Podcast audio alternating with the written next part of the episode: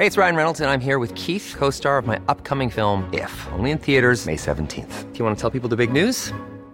All right, I'll do it. Sign up now and you'll get unlimited for $15 a month in six months of Paramount Plus Essential Plan on us. Mintmobile.com slash switch. Upfront payment of $45 equivalent to $15 per month. Unlimited over 40 gigabytes per month. Face lower speeds. Videos at 480p. Active Mint customers by 531.24 get six months of Paramount Plus Essential Plan. Auto renews after six months. Offer ends May 31st, 2024. Separate Paramount Plus registration required. Terms and conditions apply if rated PG. Dixo presenta Factor Kaiser con Max Kaiser. Dixo is back. Información trascendente con Max Kaiser. Factor de cambio. Factor Kaiser. Tema número uno. INE detecta 60 millones no reportados en precampañas de Morena. ¿Quién pompó? Tema número dos. Las 48 horas regias que evidenciaron la mano de López en Movimiento Ciudadano. Tema número 3. Elección de dos sopas y solo de dos. Esos son los tres temas que vamos a ver el día de hoy en el episodio 141 de Factor Kaiser. Hoy es lunes 4 de diciembre. Estamos en plenas precampañas. La batalla está a todo lo que da, pero ahora es solo de dos. Dos sopas, dos candidatas, dos movimientos, dos grandes coaliciones que ofrecen cosas completamente diferentes a través de dos mujeres completamente diferentes. Por eso es tan importante que estés pendiente de lo que está sucediendo, lo comprendas y lo puedas conectar de diferentes maneras para que generes tu propio criterio y ayudes a otras personas a generar su propio criterio. Porque el camino al 2024 se está construyendo y lo estás construyendo tú, lo estamos construyendo aquí en Factor Kaiser. Acompáñame a ver los tres temas de hoy. Tema número uno. INE detecta 60 millones no reportados en precampañas de Morena. ¿Quién pompó? Gracias a una nota del portal Animal Político del día de hoy, nos enteramos de que el Instituto Nacional Electoral prevé multar con más de 105 millones de pesos a Morena y sus aliados por no reportar gastos de sus aspirantes. Los auditores del Instituto Nacional Electoral concluyeron la revisión de los informes que presentaron Morena, el Partido Verde y el Partido del Trabajo por el financiamiento de los recorridos y las asambleas de Claudia Sheinbaum, de Marcelo Ebrard, de Adán Augusto López, de Ricardo Monreal, Manuel Velasco y Gerardo Fernández Noroña. ¿Qué encontró el INE en los reportes de gastos de Morena y sus aliados? Bueno, en esta revisión se detectó que los partidos reportaron que el costo de su proceso interno, esa farsa que ya platicamos aquí, fue de 27 millones de pesos, pero en realidad pudieron haber gastado más de 87 millones de pesos, lo que implicó un gasto no reportado de 60 millones, correspondiente principalmente a Morena, cuyos aspirantes trataron de ocultar más de 53 millones de pesos a la autoridad electoral. En un documento circulado ya entre los consejeros y consejeras integrantes de la Comisión de Fiscalización del INE, se establece una propuesta de sanciones que alcanzaría más de 90 millones de pesos en el caso de Morena, 9 millones de pesos en el caso de Verde y 6 millones de pesos en el caso del PT. El desglose de las sanciones deja ver que los cuatro aspirantes de Morena cometieron una serie de faltas al reglamento de fiscalización que se propone castigar con los siguientes montos. Egresos no reportados, 76 millones de pesos egreso no comprobado, 8.4 millones de pesos, aportación de ente impedido, 2.9 millones de pesos, ingreso no reportado, 1.4 millones de pesos y otras faltas que se castigarían con multas de menos de un millón de pesos. Entre todos los aspirantes, el más opaco fue el exsecretario de Gobernación, Patán Augusto López, quien reportó gastos de 3.5 millones de pesos, cuando en realidad gastó 26 millones de pesos, por lo menos. El exsecretario de Gobernación, quien quedó en cuarto lugar en la encuesta de Morena, trató de ocultar 17 millones de pesos que habría gastado en propaganda colocada en la vía pública, anuncios espectaculares que vimos por todos lados, los cuales fueron detectados por la Unidad de Transparencia y Fiscalización del IFE. Además, no reportó 5.8 millones de pesos que ejerció en actos masivos que pudieron ser verificados gracias a visitas que hizo esta unidad y 107 mil pesos que gastó en Internet sin reportarlos. Le sigue en opacidad Claudia Sheinbaum, sí, la candidata de Morena, quien finalmente obtuvo la candidatura porque López se la ofreció. La ex jefa de gobierno no reportó gastos por 16 millones de pesos, solo reportó cuatro. Y todos vimos el país lleno de sus espectaculares. Los principales gastos no reportados por la actual precandidata presidencial de Morena, fueron en eventos proselitistas, 8.6 millones de pesos, y en propaganda en la vía pública por 7.6 millones de pesos. El problema es el de siempre. Morena, lo va a negar, acusará al INE de todo tipo de trampas, impugnará ante el tribunal, y cuando le confirmen la multa y la sanción, pagará con los recursos públicos que le otorgue el INE, que vienen de nuestros impuestos. Como te debe quedar claro, estos 60 millones de pesos no reportados son solo la punta del iceberg. Se trata solo de los recursos no reportados que el INE pudo comprobar fehacientemente e incorporar un expediente sancionatorio. Así es claro que hubo cientos de millones no reportados más en gastos que tú y yo vimos durante meses por todo el país. Para mí la pregunta clave es, las preguntas claves son, ¿de dónde salieron esos millones de pesos? ¿Quiénes aportaron esos recursos y a cambio de qué? Si nos ceñimos al expediente del INE, ¿de dónde salieron los 16 millones de pesos que Claudia, la candidata de Morena, gastó de más y no reportó a la autoridad electoral? ¿Por qué no los reportó? ¿Qué esconde? Si eran de ella, ¿de dónde los sacó? ¿De su sueldo como servidora pública? ¿Ahorró entonces durante 10 años todo su sueldo íntegro para gastarlo en, en su precampaña? Si no era de ella, ¿quién se los dio? ¿A cambio de qué se los dio? ¿A cambio de nada? Tú no te crees esa, ¿no? ¿A qué se comprometió con quienes aportaron esos recursos? A ver, es clarísimo. Si seguimos dejando pasar estas preguntas con absoluta impunidad, jamás seremos una democracia. ¿Por qué? Porque estos donativos, estos recursos, ya lo platicamos aquí varias veces, son el inicio del mecanismo de la corrupción. Las personas interesadas en estas campañas aportan recursos a cambio de algo, siempre a cambio de algo. Y si Morena trató de esconder 60 millones de pesos, es por una razón concreta. Esto no puede ser una anécdota más. Si dejamos que se convierta en una anécdota más, que pasa desapercibida, que pasa impune, que pagan con nuestros propios recursos, con nuestros propios impuestos que tienen a su disposición, entonces estaremos envenenando desde ahorita la democracia. Lo que ya queda claro es que ese dinero de más, esos 60 millones, deberían de estar computados ya como parte de la campaña de Claudia Sheinbaum. Es decir, deberían de ser ya parte del tope de campaña. ¿Por qué? Porque si no la campaña está manchada de inequidad. Ya gastó de más, trató de ocultarlo, trató de ocultar la procedencia y el gasto de esos recursos. Y esto mancha la campaña. Tenemos que exigir que haya consecuencias concretas de estas cosas o simplemente quedaremos viendo cómo esta campaña se envenena desde el principio.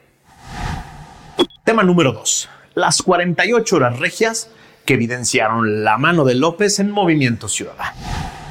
Reportan quienes se torturan viendo la mañanera que hoy López pasó casi una hora defendiendo a Samuel, el esposo de Mariana.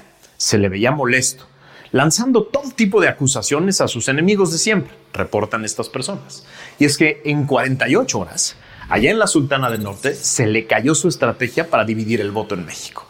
Su niño Samuel no aguantó la estrategia impuesta por él y decidió tratar de mantener la gubernatura del Estado y el fuero constitucional que acompaña esta gubernatura. Ahí les va un breve recuento de este circo del absurdo.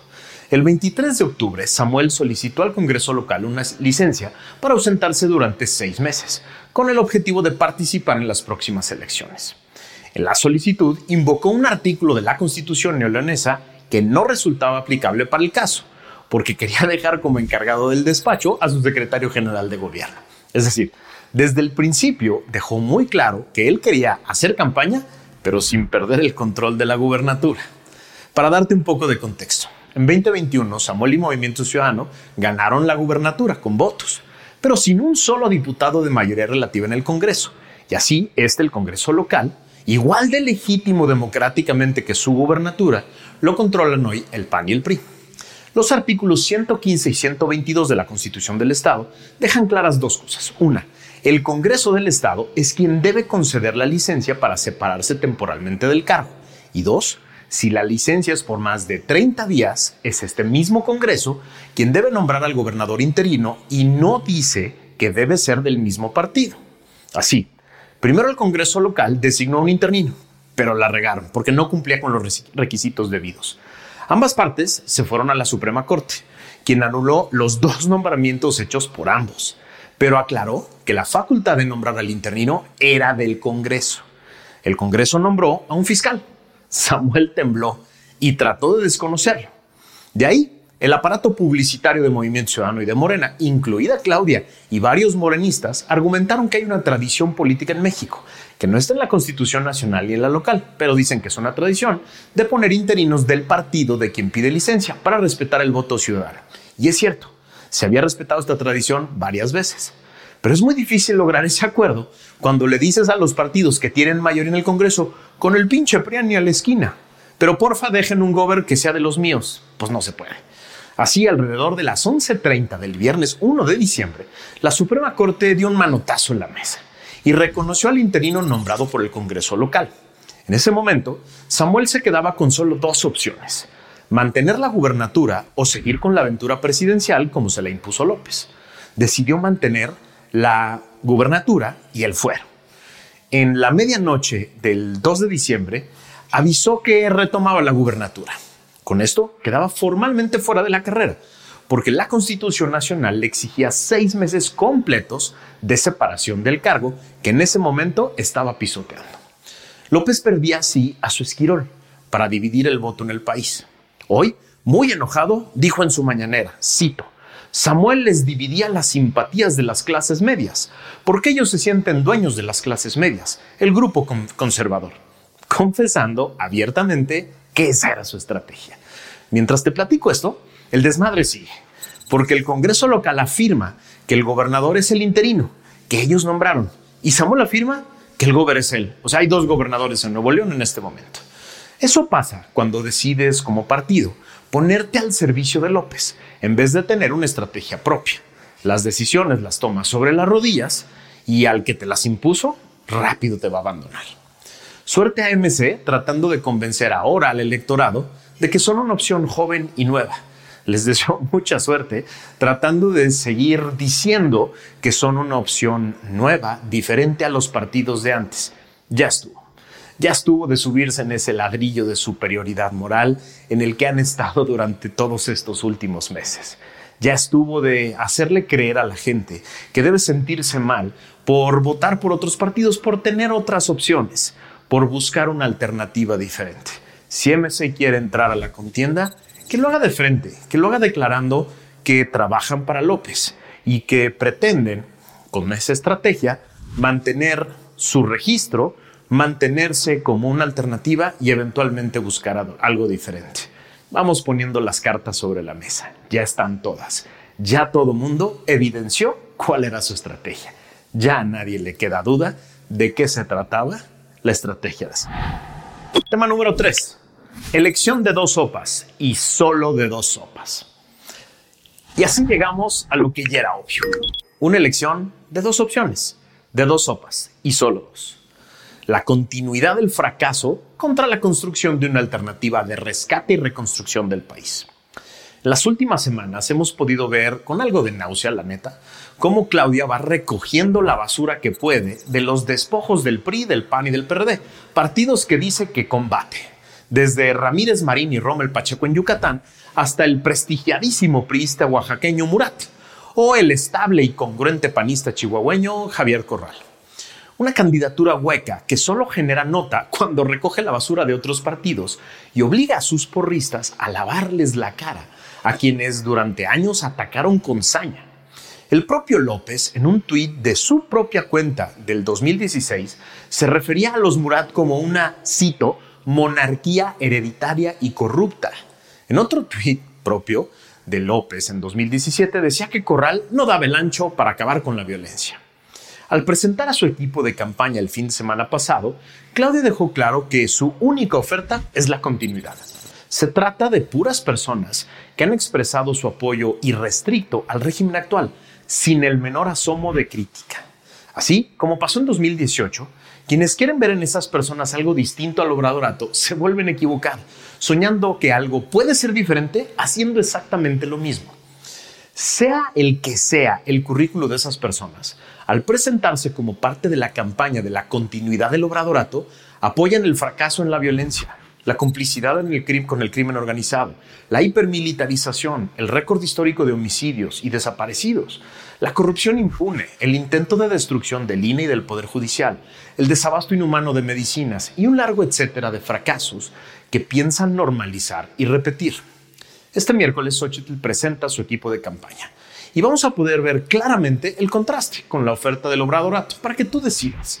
De un lado, personas que ya vimos, que ya declararon abiertamente que creen que hoy las cosas están bien y que no le van a mover ni un ápice a la estrategia. Si te gusta cómo está el país hoy, si tú ves que hoy el país es lo que tú crees que puede ser, Claudia, y esas personas que la van a acompañar echándole porras, son tu opción. Yo no tengo bronca con eso. Pero si tú crees que el país no va bien, si tú crees que no necesitamos a las mismas personas haciendo lo mismo, que es básicamente lo que Einstein decía, que era la definición de locura, lo que entonces está a tu disposición es una alternativa.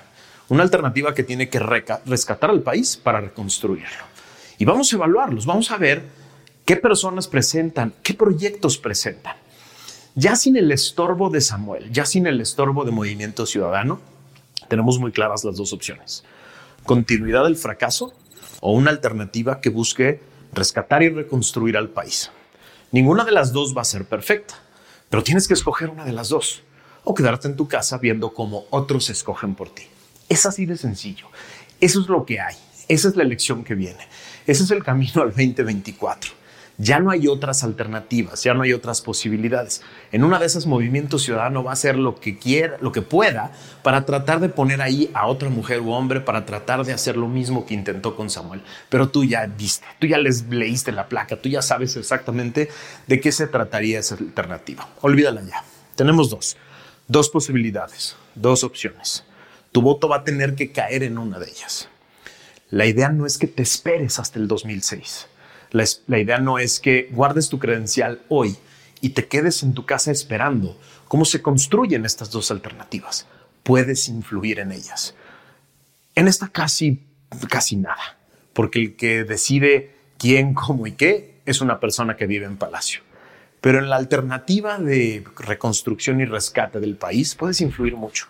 Puedes influir en las diferentes candidaturas, puedes influir en las causas que va a enarbolar esta, esta coalición, puedes influir en los proyectos, en las definiciones de las propuestas. Aquí puedes influir un chorro.